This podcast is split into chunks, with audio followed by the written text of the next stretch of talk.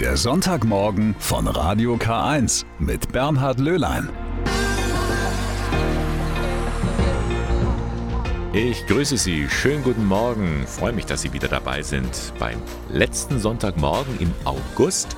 Noch einmal eine etwas abgespeckte Ausgabe mit mehr Musik als sonst, sommerlich locker.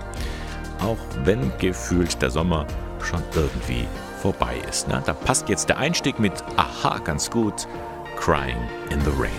Ich bin Bernhard Löhlein und ich darf Sie jetzt in den kommenden drei Stunden in diesen Sonntag hinein begleiten. Für den einen ist es der eigene Garten, für den anderen eine besondere Kirche oder ein Hinterhof, ein Café oder ein See. Jeder und jede hat so seinen Lieblingsplatz in der eigenen Stadt. Vier Lieblingsplätze in Ingolstadt habe ich Ihnen an den vergangenen Sonntagen vorgestellt.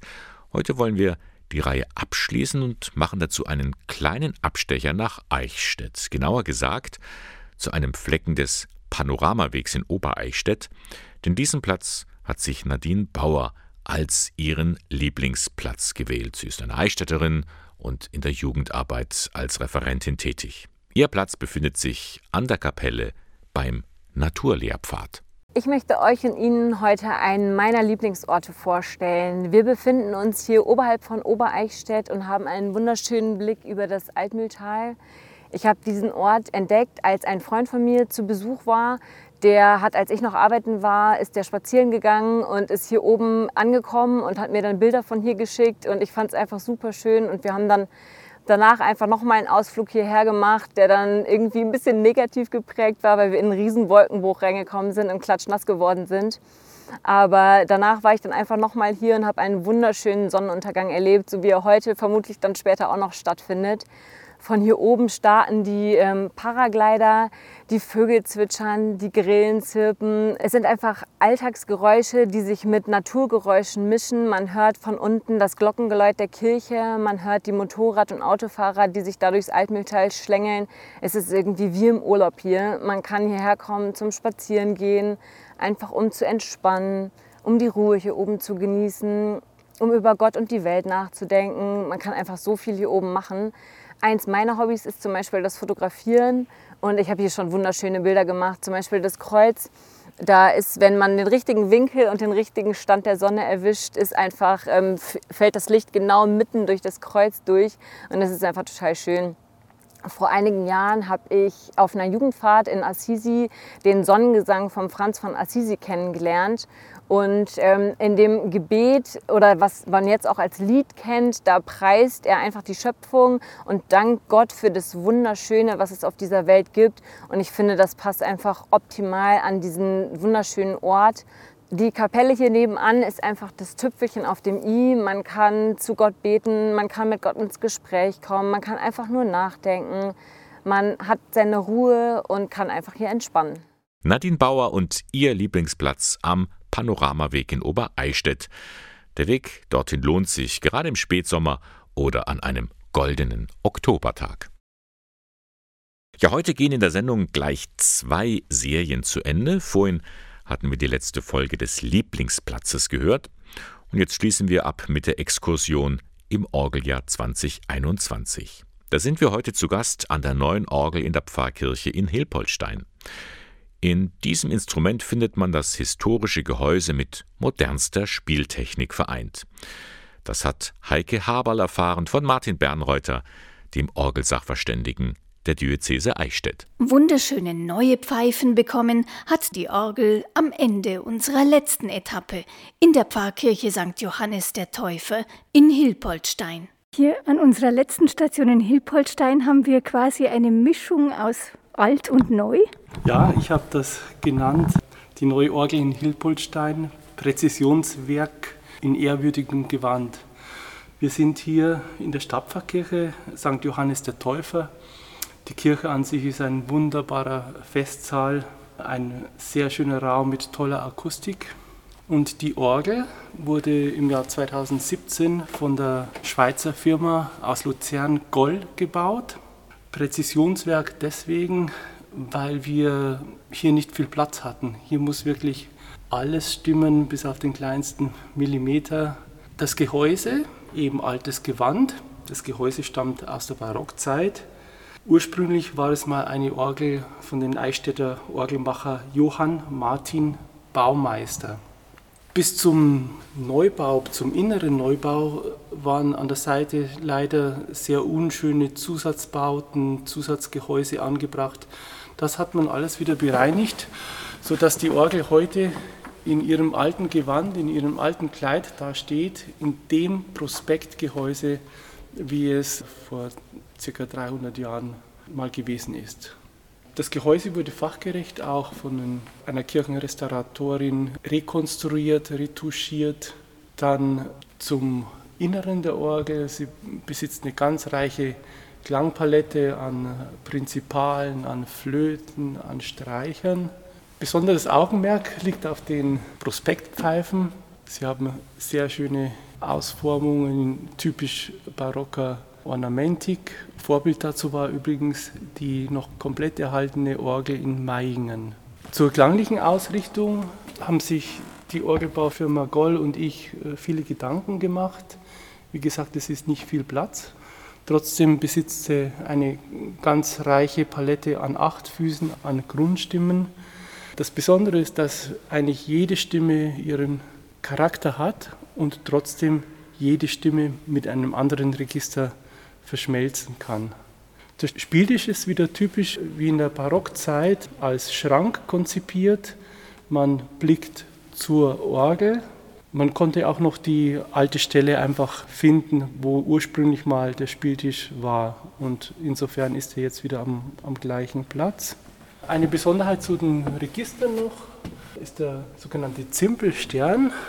Das kennt man als so typische Spielerei an Weihnachten. Hier hat man sich auch Gedanken gemacht, dass er nicht so eintönig und steril äh, in einem Monoton, in einem Rhythmus äh, läuft. Die Besonderheit dieses Zimpelsterns ist, dass er asymmetrisch läuft und dadurch einfach mehr Lebendigkeit in das ganze Spiel bringt. Ich zeige das mal. Ja. Das ist sehr fein, sehr silbern, sehr glitzerig, was man auch über längere Zeit äh, gerne hören mag.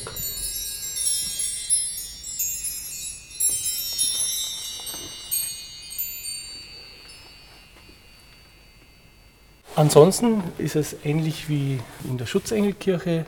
Die bevorzugte Literatur ist natürlich die Barockliteratur bis zur angehenden Romantik, aber auch moderne Literatur kann man darauf sehr gut verwirklichen.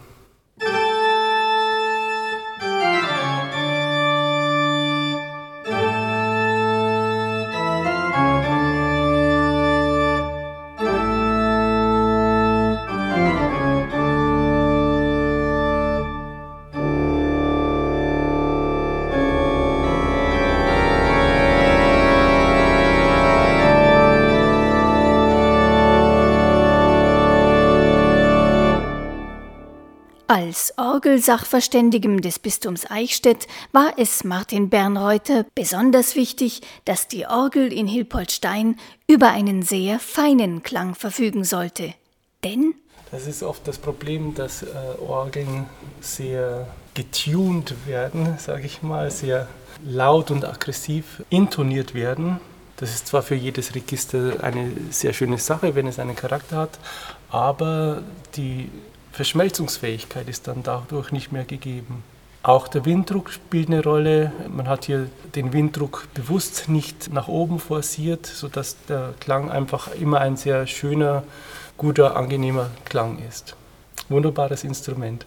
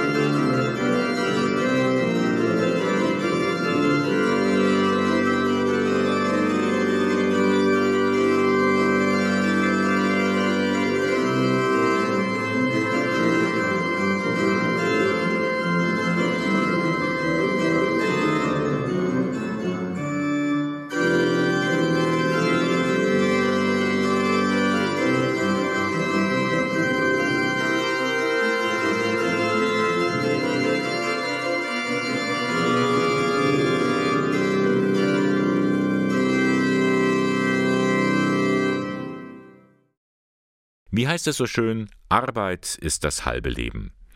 Dass das nicht nur ein leerer Spruch ist, das weiß man bei der christlichen Arbeiterhilfe in Neumarkt und Dietfurt.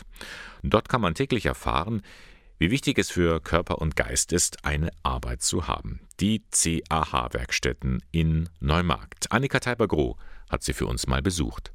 Löcher, Risse oder Flecken. Alexandra Warnecke prüft jedes Kleidungsstück sorgfältig, bevor sie es auf die Kleiderstangen im Verkaufsraum hängt. Im Gebrauchtwarenmarkt der christlichen Arbeiterhilfe in Neumarkt absolviert die alleinerziehende Mutter eine Umschulung zur Einzelhandelskauffrau. Zuvor war sie lange Zeit arbeitslos gewesen. Genau für Menschen wie sie bieten die Werkstätten der christlichen Arbeiterhilfe eine Möglichkeit, wieder ins Erwerbsleben einzusteigen. Das Beschäftigungsprojekt der Diözese Eichstätt und der katholischen Arbeitnehmerbewegung arbeitet eng mit der Agentur für Arbeit und den Jobcentern zusammen.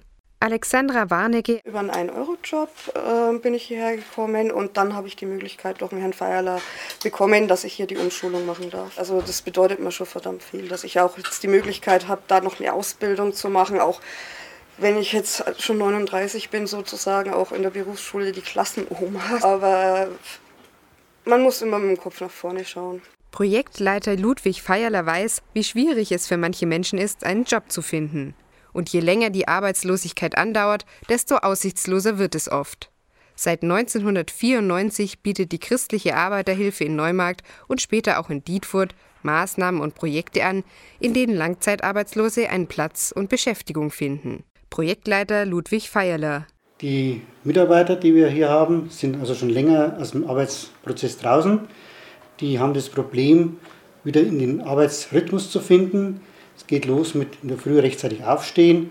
Es geht auch darum, wenn ich einmal fehle, dass das nachgefragt wird, ja, wo bleibt er denn? Und man merkt schon, dass die Leute das spüren, wenn sich jemand für ihn interessiert. Wenn er in der Arbeitslosigkeit ist, ist er oft zu Hause, es interessiert sich keiner für ihn, nur die Behörden eventuell, wenn sie wieder was wissen wollen, wegen Fördergelder oder wegen Maßnahmen. Aber so, man spürt schon, die sind darauf angewiesen, dass man sie nachfragt. Und doch, das tut ganz gut. Im Gebrauchtwarenmarkt in Neumarkt kann jeder stöbern und dabei so manches Schnäppchen machen. Ob kassieren, Liefer- und Abholtermine vereinbaren oder andere Bürotätigkeiten. Der Einsatz der Angestellten ist so vielfältig wie das Sortiment. Natascha Stelzer schätzt es, dass ihre Lebenssituation an ihrer Arbeitsstelle eine Rolle spielt und auf sie eingegangen wird. Also man muss schon auch den Alltag vereinbaren können im Kindergarten sind auch nicht so viele Ferientage. Hier ist es Gott sei Dank so, dass es einem wirklich angeboten wird. Man kommt einem entgegen. Und dass es Teilzeit angeboten wird, ist auch super. Also du, ich war am Anfang von 8 Uhr bis um 1 Uhr da und das hat mir schon vieles ermöglicht. Die christliche Arbeiterhilfe hat neben dem Gebrauchtwarenmarkt, der Kleiderkammer und der Bücherei beispielsweise auch eine Werkstatt zum Elektroschrottrecycling. Wer seine Altgeräte direkt dorthin bringt, unterstützt das Projekt. Arbeit zu haben, das ist wichtig für den Menschen, findet Stelzer. Arbeit bedeutet Sicherheit auf jeden Fall ähm, und auch einen geregelten Alltag. Also ohne Arbeit würde man in der Luft schwelgen und so weiß man, was man zu tun hat und man hat ein Tageswerk. Stelzer hat ihre Umschulung mit sehr guten Noten abgeschlossen und einen einjährigen Anschlussvertrag erhalten. Aus diesem heraus kann sie sich jetzt bewerben und hofft, im ersten Arbeitsmarkt unterzukommen. Für Feierler und sein Team wäre das der größte Erfolg. Denn die Zeit in den Werkstätten soll die Menschen fit machen. Für die Arbeit und ihre Zukunft. Die christliche Arbeiterhilfe in Neumarkt, die kommt einem hierzulande irgendwie bekannt vor. Richtig, der Caritasmarkt in Geimersheim, er verfolgt die gleichen Ziele. Beides wichtige Angebote im Bistum Eichstätt, um Menschen in schwierigen Lebenssituationen zu helfen.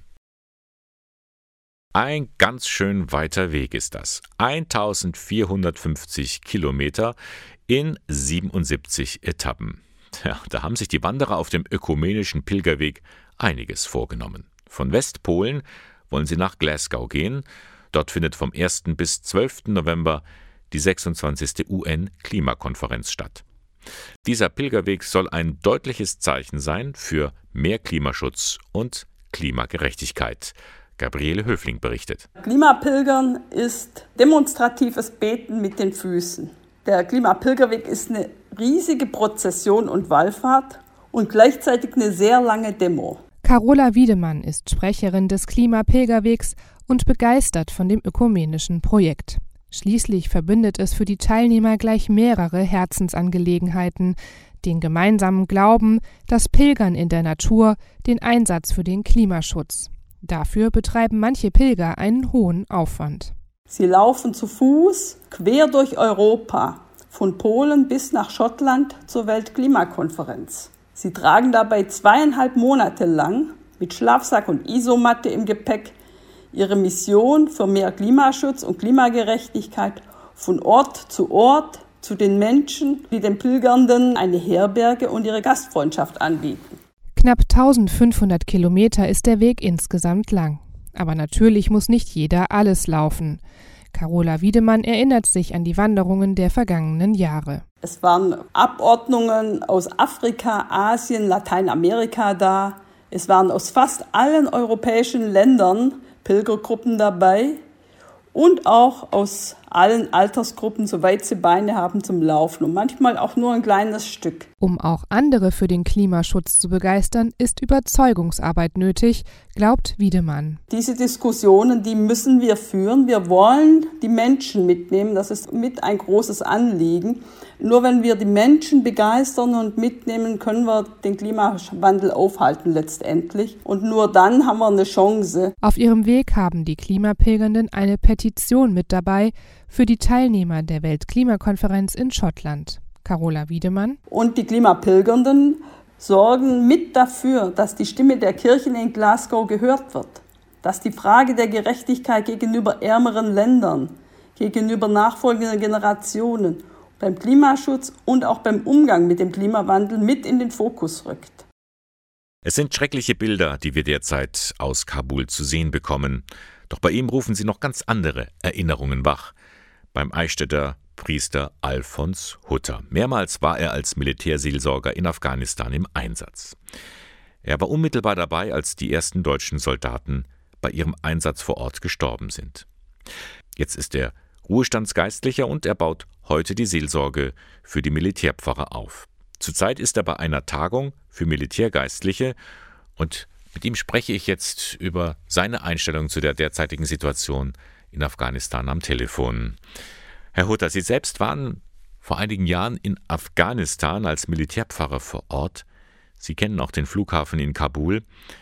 Welche Gefühle haben Sie, wenn Sie diese Bilder von der Evakuierung sehen? Man hat ja nicht mit dieser Geschwindigkeit gerechnet. Das ist doch, und mit dieser Geschwindigkeit und mit dieser Anzahl oder Fülle von, von, von Menschen, die uns dahin drängen. Und das ist irgendwie äh, ja, chaotisch, wie steht das Wort, und das kann ich auch nicht ausdrücken.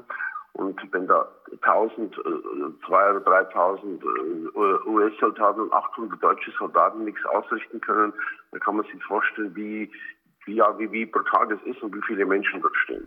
Nun sollte ja der Einsatz, den auch Sie begleitet haben, für mehr Demokratie und Frieden sorgen. War jetzt alles umsonst?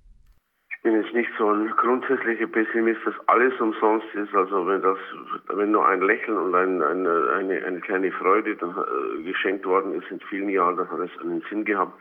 Aber ich glaube, der große Sinnzusammenhang ist irgendwie weggerissen. Man hat nicht gedacht, dass vieles so schnell und rasant zunichte gemacht wird. Und wie geht es jetzt aus Ihrer Sicht denen, die Hoffnung auf mehr Demokratie in ihrem Land hatten? Müssen die jetzt um ihr Leben fürchten, wenn die Taliban an der Macht sind? Ja, man kann die Taliban, denke ich, irgendwie auch schlecht einschätzen. Natürlich ist es eine andere Generation und vor allem, das hat neulich ein Afghanistan-Kenner gesagt, die meisten in der ganz junge, das heißt Leute, diese 9-11-Generation, die nur Krieg kennen, das, ich habe mir gedacht, ich war 2002 zum ersten Mal dort, da hat es diese jungen Talibans vielleicht noch gar nicht gegeben oder waren das kleine Kinder. Und jetzt sind es äh, junge Erwachsene und, und, und sind da, werden dann in, in, in den Kampf geschickt. Also das ist, das ist, das ist schwierig. Nun sprechen aber die Taliban selbst zum Teil davon, dass vieles wieder normal ablaufen soll. Also auch Frauen sollen im Land ihre Rechte behalten. Glauben Sie das? Ein Afghanistan-Kenner hat es gestern in der Süddeutschen so geschrieben, was die Taliban sagen, ist das eine. Und was sie tun werden, ist das andere. Ich, ich schließe mich da an. Also der Zweifel bleibt. Herr Hutter, blicken wir nochmal auf Ihren Einsatz in Afghanistan zurück. Sie haben das ja hautnah miterlebt, wie die ersten deutschen Soldaten dort einem Attentat zum Opfer gefallen sind. Bricht das jetzt wieder in Ihnen auf? Doch, das kommt schon hoch. Also ich habe das ja irgendwie, ich habe das Bild für mich so genommen, ich habe das begraben. Und wenn man seine Mutter, seinen Vater begräbt, deswegen denkt man an den. Aber das ist irgendwo mal abgeschlossen. Und so war das auch mit diesen Bildern. Aber erst einmal kommen die Bilder hoch und zum Zweiten werden die Bilder ja wieder direkt geliefert. Wenn ich die Zeitung aufschlage, dann ist das das Bild, das ich, also das sind die Bilder, die ich mehrmals live erlebt habe.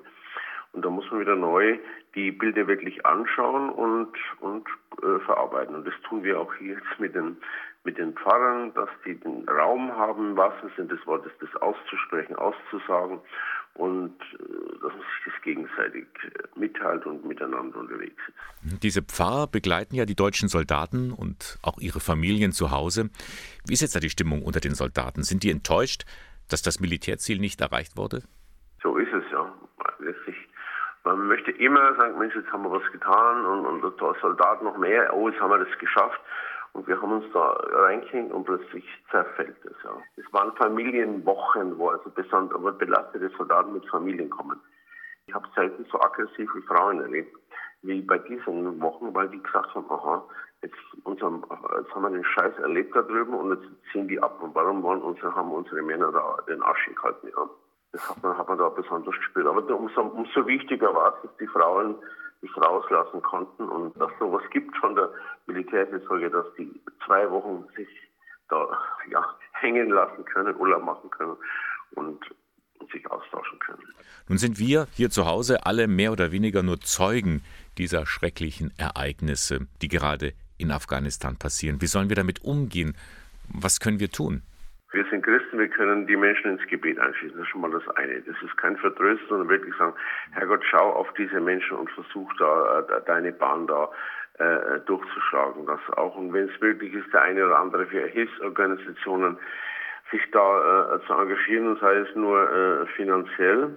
Und das andere ist, wenn die Leute äh, zu uns kommen oder in, in andere Länder, dass wir da wirklich Möglichkeiten suchen und danach finden, dass die Leute unterkommen und menschenwürdig weiterleben können. Herr Hutter, die Fluchtaktion geht nun zu Ende. Ab 1. September ist das Land, sind die Menschen in Afghanistan mehr oder weniger auf sich allein gestellt. Wie sehen Sie die Zukunft? Ich denke immer noch an kleine Hoffnungszeichen und dass, es, dass das Gute sich irgendwo irgendwo äh, Bahn bricht. Aber wie es geht, da müsste man, also das kann glaube ich niemand beantworten. Alfons Hutter, Ganz lieben Dank für das Gespräch. Bitte schön, alles Gute. Alfons Hutter, Militärpfarrer aus dem Bistum Eichstätt. Das Gespräch mit ihm hatte ich vor der Sendung aufgezeichnet. Noch etwas einen Monat dauert sie, dann schließt die Landesgartenschau in Ingolstadt. Am 3. Oktober ist der letzte Tag. Und dann? Tja, dann beginnt der Rückbau. Die Blumenhalle, die Pavillons, Stauden und Blumen, Stück um Stück wird alles verschwinden. Aber halt doch bitte nicht alles. Die Stadt hat zwar zugesichert, den Park als solches zu erhalten, doch einigen Personen reicht diese Zusage nicht aus. Sie wünschen sich, dass das Gelände auch in Zukunft mit Leben gefüllt wird. Und die haben sich am vergangenen Dienstag zu einem Verein zusammengeschlossen. Freundeskreis Landesgartenschau Ingolstadt 2020. Zum Vorsitzenden wurde die Ingolstädterin Jutta Materna genannt. Und das ist ihre Motivation für die Arbeit im Verein. Ich möchte was für den Umweltschutz tun, ich möchte was für Natur und Naturbegegnung tun, für Umweltbildung und ich möchte einen Beitrag dazu leisten, dass genau in diesem Stadtviertel äh, umgrenzt von viel Bebauung und dichter Bevölkerung, dass dort ein Platz, ein Lebensraum geschaffen wird, der für alle da ist. Rund 40 Personen hatten sich bei der Gründungsversammlung eingefunden. Viele Ideen kamen dabei auf den Tisch. Manches lässt sich eher schwer umsetzen, wie zum Beispiel eine Schafherde auf der Wiese. Anderes hingegen könnte ziemlich bald verwirklicht werden. Wir können Veranstaltungen anbieten für Familien, für Kinder, für Jugendliche. Es wird Selbstverteidigungskurse geben, voraussichtlich im chinesischen Pavillon. Es wird aber vor allem auch für Kinder Schulklassen rund um den Garten des Umweltministeriums Naturbegegnung geben und vor allem viel Mitmachaktion. Ein Naherholungsgebiet, das seinen Namen auch wirklich verdient. Und da machen auch die Kirchen mit. Pfarrer Martin Geistbeck von der angrenzenden Gemeinde St. Pius sitzt jedenfalls mit im Boot. Ja, weil wir auch an der Landesgartenschau ja mitgewirkt haben und weil es für uns natürlich ein Anliegen ist, in dem Stadtteil uns auch als Christen zu engagieren, im Blick auf Erholung, auf Verständigung, auf Vielfalt in einer multikulturellen Stadtgesellschaft, dass wir da unseren Beitrag leisten und einfach mithelfen. Und da sind wir auf jeden Fall mit dabei. Wie könnte so ein Beitrag aussehen? Der könnte so aussehen, dass wir manche Veranstaltungen auch einmal dahin legen, dass wir vielleicht einmal eine Fronleichnamsprozession auf dem Parkgelände machen, dass wir vielleicht einmal eine Tiersegnung irgendwo machen, dass unsere Pfadfinder vielleicht einmal ein Zeltlager dort machen. Also verschiedene Aktionen, aber dass man auch den Leuten sagt, Leute, äh, Kirche und schnauft einmal aus und wir treffen uns dort am See und erholt euch und dass man einfach diesen Raum als Chance aussieht zur Erholung, zur Begegnung. Und da sind wir einfach äh, sehr positiv und, und wollen uns damit engagieren. Ob kulturelle Veranstaltungen, Freizeitangebote oder ökologisches Gärtnern. Vieles ist möglich auf dem Gelände der Landesgartenschau. Der Freundeskreis will nun seine Ideen einbringen und sucht dazu den Dialog mit den Bürgerinnen und Bürgern sowie mit der Stadtverwaltung. Dazu hat man, um im Bild zu bleiben, schon im Vorfeld viele Samenkörner gestreut. Jetzt geht die Saat auf, meint die Vorsitzende Jutta Materna. Wir haben viel gestreut, vieles wird schön blühen und es wird aber auch manches nicht keimen oder vielleicht sogar ausgerissen werden müssen.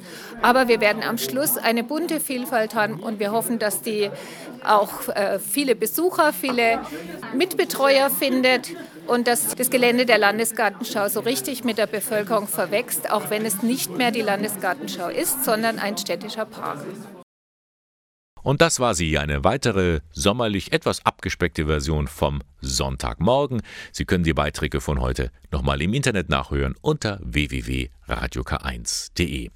Moderation und Redaktion der Sendung Bernhard Löhlein. K1 finden Sie in Eichstätt in der Luitpoldstraße 2. Und ich darf mich für heute verabschieden. Nächsten Sonntag folgt dann wieder ein relativ normaler Sonntagmorgen mit vielen Informationen und viel Musik für Sie zum Start in die neue Woche. Bis dann.